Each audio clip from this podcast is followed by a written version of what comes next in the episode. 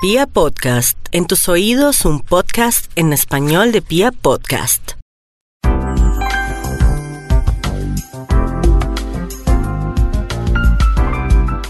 Hola, amantes de los libros, soy Angie Reyes y estoy en otro episodio de Literata. Literata, la voz de los escritores. En el capítulo de hoy tenemos un colectivo literario, unos invitados muy especiales. Ellos son Juliet Mora y Giovanni Bautista. Hola, ¿cómo están? Bienvenidos. Hola. Hola Angie, gracias por la invitación. No, pues con mucho gusto. Miren que yo estoy supremamente impresionada con este trabajo porque es una forma muy diferente de acercarse a la literatura, de publicar y de difundir un trabajo literario. Ellos tienen un colectivo que se llama Mir, Mil por Mil. Cuéntenme ese colectivo, primero porque se llama Mil por Mil, obviamente, que ahí ya vamos a contar por qué es, eh, o sea, en qué consiste el trabajo. Primero porque se llama Mil por Mil y segundo, eh, ¿cómo surgió esa idea? Bueno, hace como dos años estuvimos un grupo de gente viendo una clase de literatura, de escritura de cuento con Fernanda Trías en el taller distrital y pues tuvimos una charla sobre derechos de autor y cómo era producir y crear literatura, digamos, en estos tiempos y fue muy desalentador. Sí, eh, saber que, no sé, después de unos años de escribir un libro, posiblemente si alguien te iba a parar bolas para publicarlo, eh, el tema de mm, difundir y de hacer como parte de este juego de editoriales, pues no iba a ser como tan fácil. Entonces surgió casi como un chiste diciendo, bueno, pues yo escribí una novela, voy a terminar vendiendo PDFs de mi novela por 5 mil pesos, una cosa así. Al final voy a terminar vendiendo mis cuentos a mil pesos. Y fue como un chiste que hicimos ahí, como en clase. Y pues resultó como, bueno, ¿y por qué no lo hacemos? ¿Y qué pasa si, si escribimos cuentos y los vendemos nosotros mismos y los vendemos por mil pesos? Pues empezó como a, a sonar la idea y nos reunimos cinco personas a hacer como como a inventarnos cómo sería eso, ¿no? Como a crear un colectivo, ¿verdad? Que fuera una participación y fuera como co-creación de todos y pues después de mucho tiempo dijimos, bueno, ya hay que lanzarnos al agua y lo máximo que podemos perder es nada, porque no tenemos nada. Entonces, pues bueno, resultó pues como una buena iniciativa y además pues contamos como con el apoyo de gente que dijo bueno pues sí háganle y lo que necesiten les ayudamos y pues como muy buenas intenciones cierto Joan Sí, no pues como al principio de todo el proceso fue una cosa muy estructurada eh, eh, a- le pedimos a gente del taller que mandara cuentos y todo eso y se empezó a volver como un problema, ¿no? Porque Porque era mucha gente, tal vez. No, sí, porque si es- entonces a uno no le gustaba el cuento, le ponían bravos y ve. Y esto se quedó ahí al final, ahorita para la feria del libro, nos vimos, de, de esos del principio quedamos tres. Y, y los entonces- sobrevivientes Y entonces dijimos, no, pues ya, ya, como en 15 días, hagámosle y manden unos cuentos, los organizamos, los miramos y entró la otra gente, la gente que diseña y, y lo- el gráfico y la ilustradora. Y listo, los, los hicimos y salió. O sea, fue- era, realmente era más fácil de lo que pensábamos, porque era simplemente hacerlo y, y ya.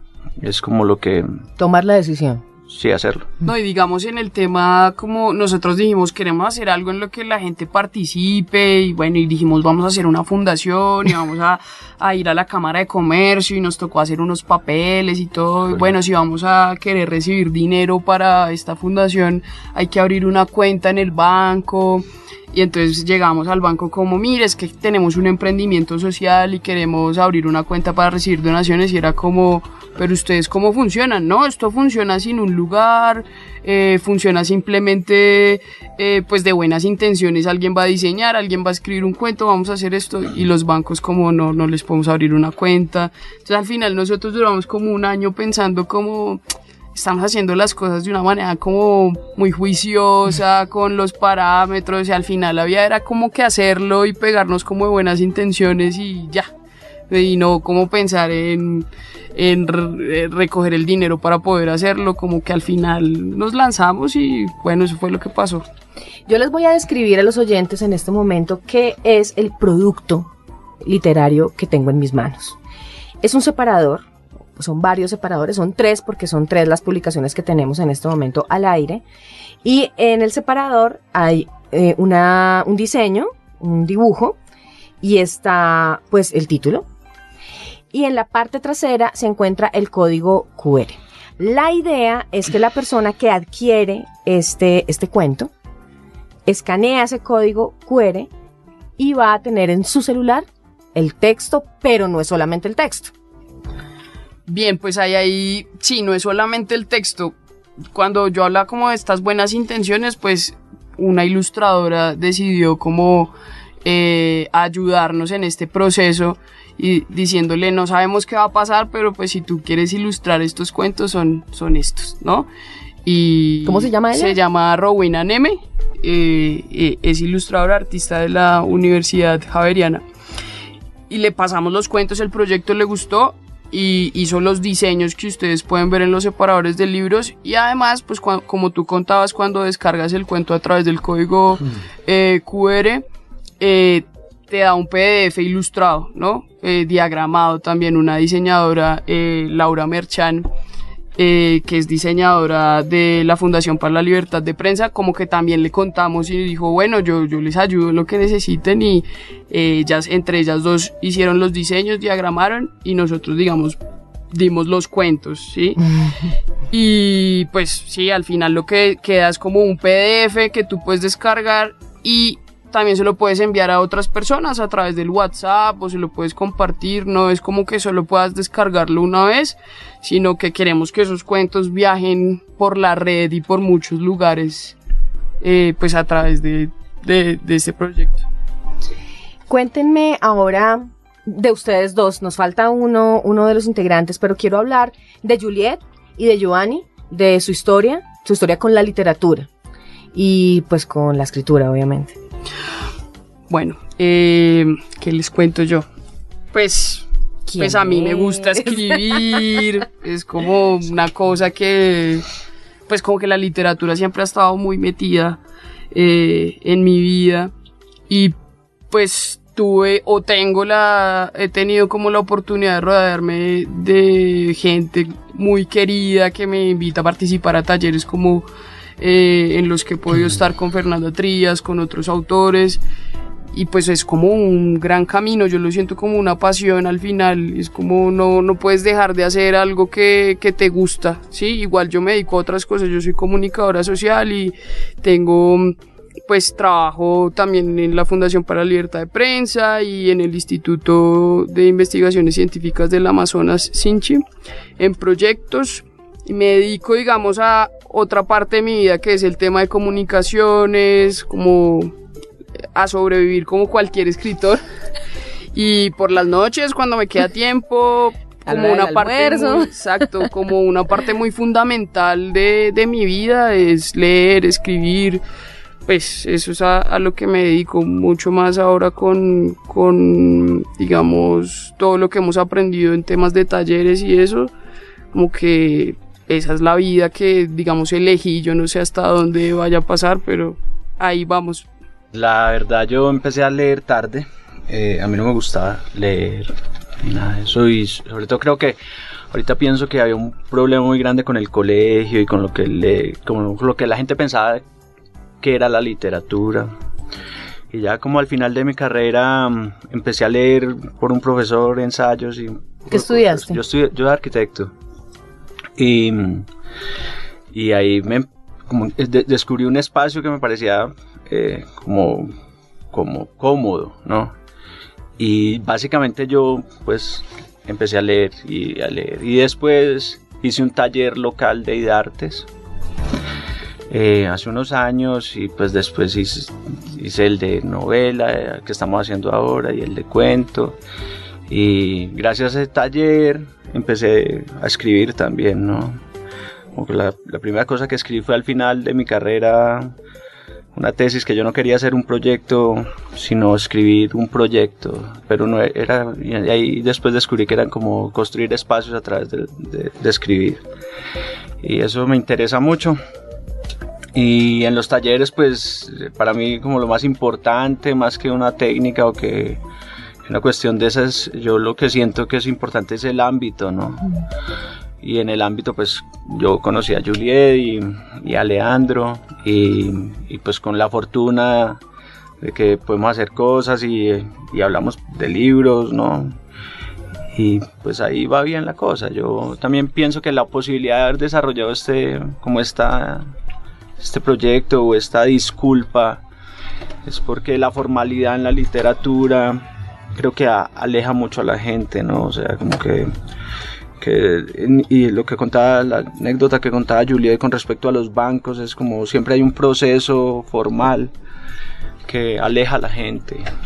Y eso mismo creo que pasa con la literatura. La literatura al final, eh, toda esta cuestión formal, ¿no? que de alguna manera empieza yo creo que con una mirada de qué, qué es literatura, aleja a la gente. ¿Y qué no es? Y qué no es. Sí, yo quería ahondar un poco en el tema del modelo que pues el modelo que escogieron para esta publicación, porque definitivamente es algo no formal, lo que estamos hablando, algo distinto.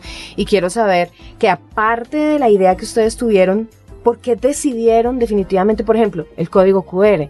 O sea, ¿por qué decidieron, por ejemplo, hacerlo con un separador y no de otra manera? Por ejemplo, una página de internet, qué sé yo. Hay otra, otra, otras formas que podrían haber sido. Sí, nosotros pues hablando con, con Giovanni, Leandro y, y pues mucha gente también fue como hay que vincular de alguna manera el tema de la tecnología, ¿no? Y era como queremos que la gente, pues es un cuento y lea en el celular, ¿sí? Mientras va, mientras va al Transmilenio, mientras espera en una sala, y pensamos que el código pues era una excelente manera. Ahora debe haber muchas otras más maneras, muchas, claro. o sea, después de esta idea pueden salir como muchas cosas y de, y de todas maneras el espíritu del colectivo siempre es como digo yo, hackear esos modelos de, de, de, edición y de producción, como decir, bueno, si siempre lo hacen así, pues hagámoslo de otra forma, ¿no? Y nosotros tenemos pues digamos que ese es el espíritu, ¿no, Giovanni? Como mm, eh, sabemos que en esta primera ocasión lo que se nos ocurrió fue separadores de libros, que finalmente es un artefacto que conecta con el libro tradicional, ¿sí? Y en la mitad de una lectura de una novela en la que tú separas la página 100, pues te puedes dar un descansito leyendo un cuento de estos autores emergentes, ¿no? Pero tenemos súper claro que la segunda edición no va a ser igual, no van a volver a ser separadores de libros, estamos pensando ya como en, en, otros, en, en, ampliar más de tres cuentos, en muchas más voces, pues igual todo con, con un proceso, pero sabemos que el formato implica, implica cosas. Otra cosa que nos parecía súper clave era que fuera económico. Nosotros pensábamos como en la denominación de cada país como la más sencilla acá pues iba a ser mil pesos. Nosotros queremos que esto eh, se venda por un sol en Perú, un dólar en Estados Unidos, como que el espíritu es que llegue a mucha gente, que esto sea masivo. Masivo para nuevos lectores y masivo para nuevos escritores que quieren ser leídos por otras personas. Entonces no sabemos en qué momento pues un lector encuentre un escritor y se junten, digamos, sin tantos intermediarios en la mitad. Eso está buenísimo, eso está buenísimo porque definitivamente es una de, una de las barreras de las que hablaba Giovanni, porque están los escritores por un lado, los lectores por el otro y en medio toda una industria que está detrás del dinero. Sabes, igual nosotros no estamos como peleando con la industria ni nada, o sea, no, no, ni esto es como una guerra de David y Goliat contra, contra nadie. De Juliet y Giovanni contra... contra, no, no, totalmente, esto es como, bueno, igual nadie nos está llamando a decirnos que nos quiere publicar los libros ya, Sí, o sea, nada, a nosotros no nos llegan llamadas de las grandes editoriales a decirnos, oye, qué Ni buen de las cuento. pequeñas, ¿no? Ni en las pequeñas tampoco. Y, y necesariamente no creo que porque seamos villanos, escritores, malos escritores, sino porque pues no, no estamos en, en el, en el medio, digamos. Entonces, pues yo, yo sí creo que es una oportunidad para que, pues igual nadie nos está buscando, pues de pronto pasa algo con esto, pero de pronto no. Sí, no, no le estamos quitando un mercado a nadie, ni nos vamos a volver millonarios con esta idea. No, nosotros, nuestro espíritu nunca es ese. Es que también, digamos, lo que contaba Juliet de esa clase de, de editorial o de derechos de autor, pues es que al final el negocio que nos montaron es muy sencillo. Es como, si, si, si haces algo bueno y eres un escritor más o menos reconocido, te vas a quedar con el 10% de lo que vale un libro. Sí. El 30, Eso, eso no es nada. eh, y el 30 o 40% se lo va a llevar la, la librería y el resto se lo lleva la, la editorial, ¿cierto? O sea, vos te gastas dos años escribiendo una novela para tener el 10%. Y dos años es novela. poquito. Sí. Y te publican en la primera edición, no sé, 100 libros. 500, lo que sea. 500. Entonces, a lo que, a lo que voy es que, digamos, ese modelo, eh, que también es muy seductor, ¿no? Pues por el reconocimiento, básicamente. Es, es eh, eh, digamos que esto que nosotros hicimos, algo que pensamos es algo que se pueda usar. ¿Ve? Eh, y eso es clave, porque por lo menos si no le gusta el cuento, tiene un separador. Eso era como... y ese era la- es El como objeto. el- sí, lo, lo que es- cre- creemos que es Si no le gusta leer, igual. Sí. Pero eh, al lado de eso, digamos que pensándole un poquito más, es como esa idea de que la literatura es algo desechable también, ¿no? Eso está súper Y interesante. eso es, tiene que ver mucho Mm. con lo que... Quitarle la trascendencia. Sí, es que yo pienso que todo eso hace que la literatura se vuelva muy como muy lejana a veces de la gente, ¿no? Porque creer que la literatura es algo, pues como, no sé, una cosa por allá de, de genios o de cosas de esas, eso pues se aleja mucho de lo que nosotros hacemos, eh, porque yo cada vez la veo más como un oficio, es como ir a pegar ladrillos, es lo mismo, eso no es nada más. Y, y dentro de ese, de ese espíritu está que, que, que nosotros le conversamos a eso, es como la importancia o no importancia del autor, la importancia de cómo esto se puede eh, llevar, ¿cierto? Eh, eh, acercarla más a, yo creo que a lo que era en un principio esa idea de la gente de contar, y era simplemente eh, poderse sentar al lado de un fuego y contar una historia o, contar lo que pasó en el día y, y yo creo que eso se ha ido de alguna manera volviendo muy lejano, ¿no? Además cuando vos te acercas a un libro también es una pelea y nosotros un poco como el libro te vale no sé 40, 50, 60 mil pesos y es el 10% un poco menos de lo que se gana una persona en este país. Entonces cada vez eso es más lejano. Entonces yo creo que hay ahí una brecha enorme entre la idea de que eh, la literatura o la gente que escriba pueda llegar a la gente y todas las barreras que hay para llegarle a la, a la gente. Eso por un lado. Y lo otro es que a nosotros nos gustan los objetos y también vemos que cuando todo es montado en internet también hay como cierta apatía después de cierta cantidad de No de existe, páginas. no existe el objeto. Sí, no existe. Claro, no, sí. es virtual. Sí, es una No, cosa. y la gente se imaginaba también como, bueno, vam- vamos a... Para nosotros era muy importante decirle a la gente, usted va a tener un cuento descargado en PDF y lo va a poder utilizar, le- volver a releer. Y además el diseño de este cuento pues es muy bello, ¿no?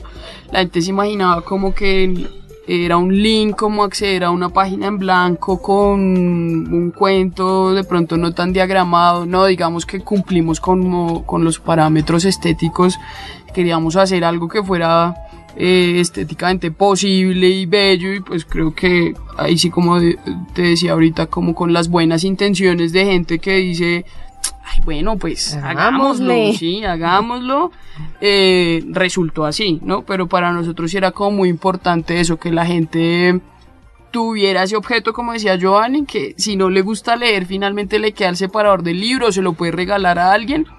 Y pues si le gusta leer, pues buenísimo que lea nuestros cuentos y, y pues luego nos escriben por las redes sociales como, oiga, este cuento está muy chévere, estas historias, eh, me acordé de mi familia, bueno, cosas así que van como pasando. Yo quería preguntarles, porque me genera la curiosidad del trabajo colectivo. ¿Cómo les ha ido a ustedes con ese trabajo en colectivo en este colectivo? ¿Qué dificultades han encontrado? O ninguna. ¿En serio? Sí, sí, porque. Qué buena. Pero porque yo creo que es que es gente que le pone como. pone muy buena intención. Y porque hay algo Sí. claro y es que no hay plata. Entonces, al no haber plata, ye- las, las, in- las- el acercamiento es diferente. ¿Ve? O sea, si usted quita de la.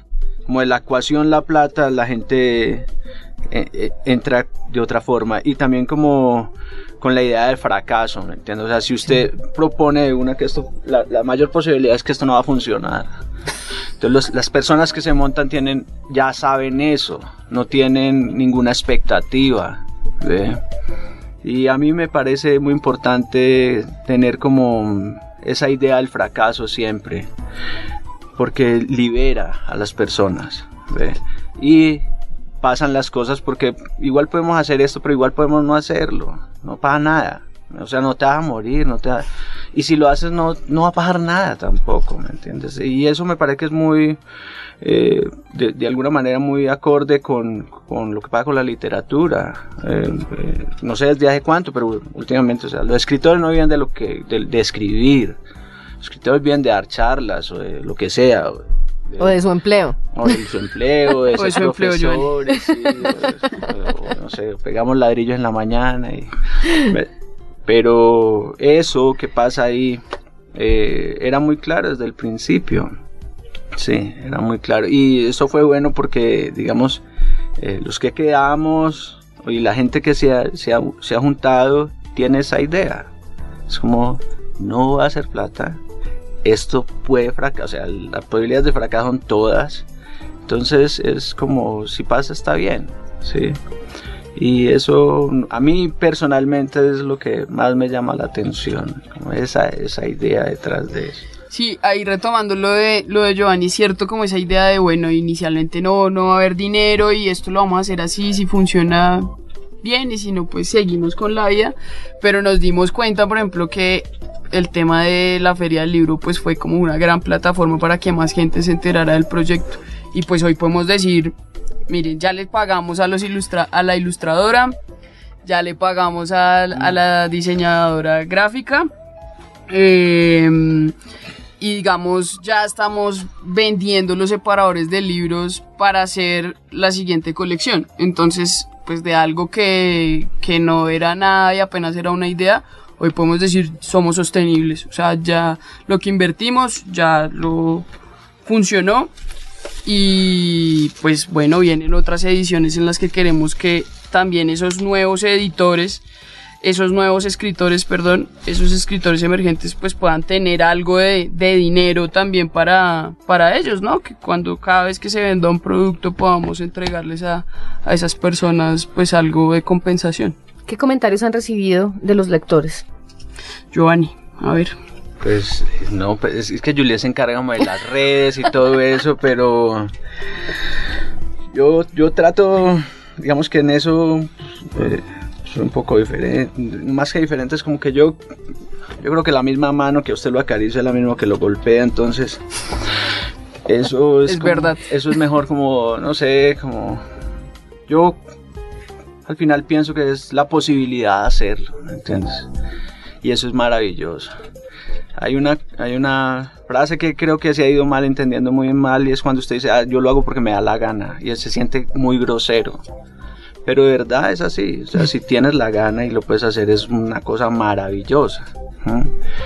Pues ahora para nosotros, digamos, en algún principio cuando pensamos el colectivo, pensamos en una compilación de cuentos y una cosa y participar en unas convocatorias.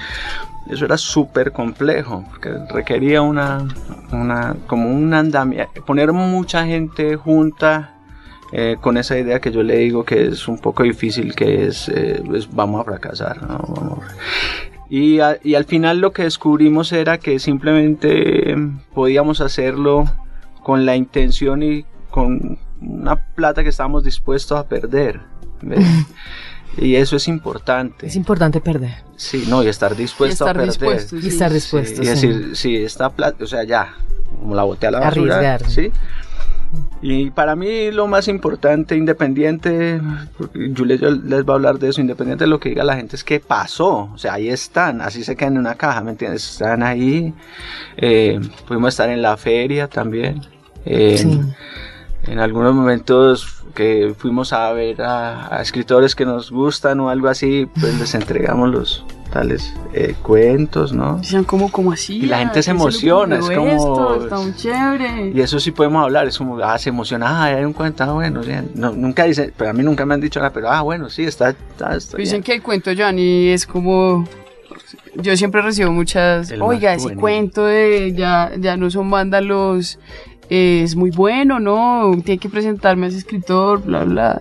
Ah, bueno, y a propósito del cuento que estamos hablando, ¿por qué no nos lee un fragmento, Joan? Bueno. este cuento se llama Ya no son vándalos y están muy cansados. En el motel ella quiso hacerlo todo. Él, sentado en el borde de la cama, le preguntó si podía hacer algo para enmendar el daño que le había hecho. La vez que no le dijo, que no quería que se fuera a Miami, la vez que no votó las cosas que su exnovia había dejado en el baño, la vez que pudieron quedarse a vivir cerca al mar y prefirió volver a la ciudad. Esa vez que teniéndola muy cerca pensó que ella merecía algo mejor que él.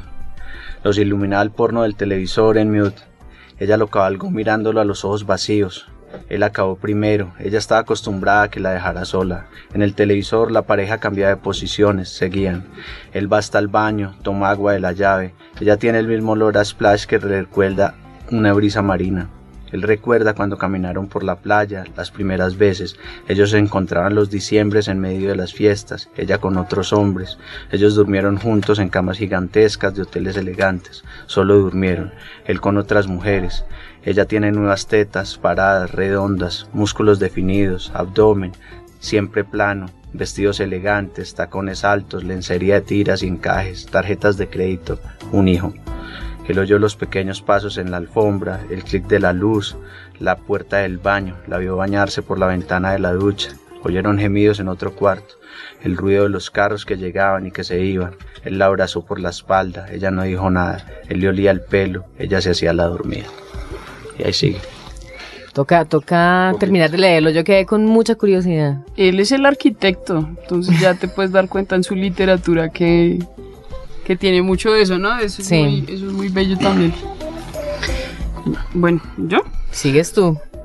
Bueno, el cuento que yo escribí se llama Paludarium. Y bueno, un pedacito. Empieza. Hace unos días nos dio por pensar que nunca le preguntamos al tío cuáles eran sus flores favoritas. Después de que alguien muere queremos saberlo todo sobre esa persona. Es estúpido que extrañemos a nuestro tío si para empezar quiso matarnos. Cuando el tío se enteró que mamá estaba embarazada de nosotros, nos buscó para matarnos. Mamá supo esconderse, escondernos. Nuestro tío era el mayor de sus hermanos murió en diciembre. Diciembre es un mes pésimo para morirse por aquello de la Navidad y las novenas. A nosotros nos gustaría morirnos en mayo, que es el mes en que nacimos. Durante muchos años y tragedias el tío dijo, no voy a ir a ese entierro porque ese muerto no va a ir al mío. El mes pasado quisimos aplicar aquella frase con el mismo carácter. No pudimos. Tuvimos que acompañar a nuestra mamá al, al velorio del tío. Ella tenía que despedirse de su hermano. Nuestro tío murió ciego, no pudo ver el daño, quizá sentirlo sí. Y bueno, si quieren saber más del tío y de lo que pasa con la historia, entonces tienen que comprar estos separados de libros de mil por mil y descargar el cuento. O tú, Angie, cuando lo termines de leer, les cuentas a las personas qué te parecieron. ¿Les hago spoiler? No, no, no, les voy a decir qué tal estuvieron, que seguramente están muy interesantes. Pero ahora, ya para terminar, quiero que por favor nos inviten a las redes sociales y pues a una página de internet donde ustedes también eh, pues hablan del trabajo que realizan para que nuestros oyentes pues puedan acceder al producto y también eh, hablar con ustedes, comentarles, de pronto proponerles alguna publicación, uno nunca sabe. Nunca se sabe. Exacto. Bueno, eh, nuestras redes sociales en Twitter, Facebook y, e Instagram son mil por mil col, arroba mil por mil col, ahí nos pueden encontrar. También tenemos un correo electrónico que es colectivo mil por mil arroba gmail.com. También nos pueden escribir por ahí, nos pueden dejar sus mensajes. Si quieren de pronto enviarnos algunos cuentos o bueno, nos quieren dar su percepción sobre los cuentos que, que están publicados. Y también pueden ingresar a la página milpormil.home.blog y pues acceder a los contenidos que estamos subiendo ahí constantemente sobre el proyecto y pues bueno, preparándonos ya les avisaremos para la segunda parte de, mil por mil, puede que sea dos mil por dos mil o algo así. no sabemos. Que llegue a mil. Bueno, pues muchas gracias y esperamos tenerlos prontamente con eh, los nuevos proyectos aquí en Literata, la voz de los escritores.